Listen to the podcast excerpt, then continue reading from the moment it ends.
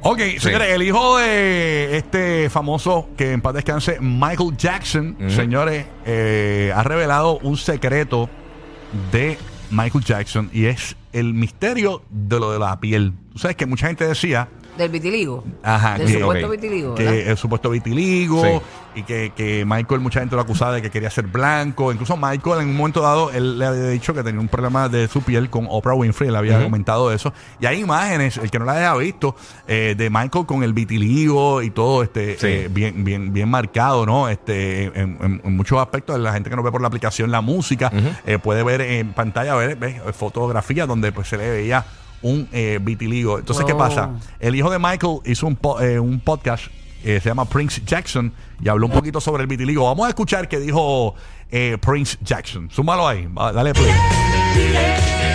Ahí está Michael cantando. Un sobrino de Michael Jackson se encargará de interpretar a la estrella del pop en una película biográfica, según anunció el estudio Lionsgate este lunes. Se trata de Jafar, hijo de Jermaine Jackson. El joven de 26 años dijo en una publicación en su cuenta de Twitter que se sentía honrado de darle vida a la historia de su tío. No, pero ese no es el, el audio. El audio es el otro. El de donde Prince. La el- entrevista. el- el- la entrevista. Eso no, es el- eso no tiene que ver con la información. El otro, el otro, el otro, que es como ese. Ahí está, ahí No, ese tampoco es. Es un audio donde él habla básicamente que eh, pues, el papá lo que tenía realmente era vitiligo. Ok. Y, y esto le causó problemas a Michael Jackson de, de, de- de- de su, de su seguridad, autoestima, de su sí, sí. autoestima. Sí. Y pues básicamente el tratamiento que él se dio era para eso mismo, para... eh, eh, eh, Para ah, el proceso fuera más rápido. no para, sí, para disimular el vitiligo, pues se proce- se, se- se tiró un tratamiento de estos de, de, de- De, de blanquear la de piel. blanquear la piel. Sí, eh, Ay, yo encuentro que. unas inyecciones de Clorox, creo que fue que se puso. Ay, Dios mío.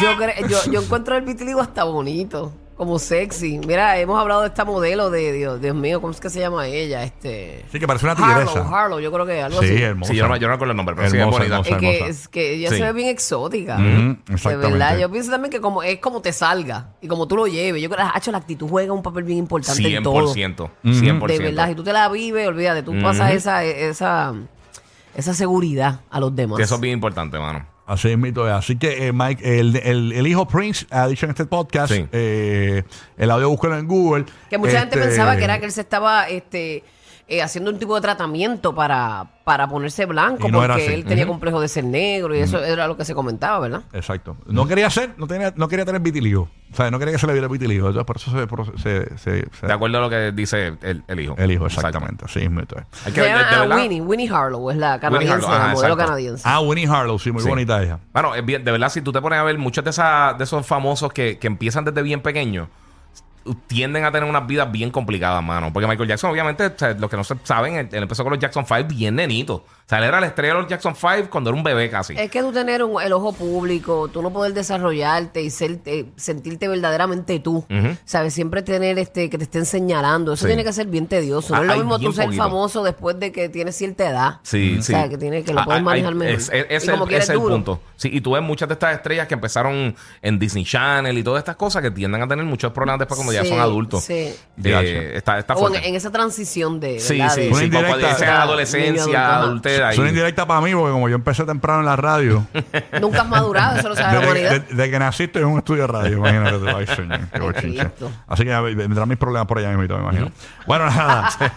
Oye, este... Pero una de las cosas que te gustaba de la radio es que te mantenía esa, como ese anonimato. Eso es lo que me gustaba de la radio, fíjate, que ahora todo el mundo te ve, este, y uno tiene que lactárselo aquí, ay, que nos pueden ver ahora en la aplicación. A mí, eso es lo- a mí, no- a mí lo de la aplicación está nice ahora, pero en un momento dado cuando me lo dijeron me chocó.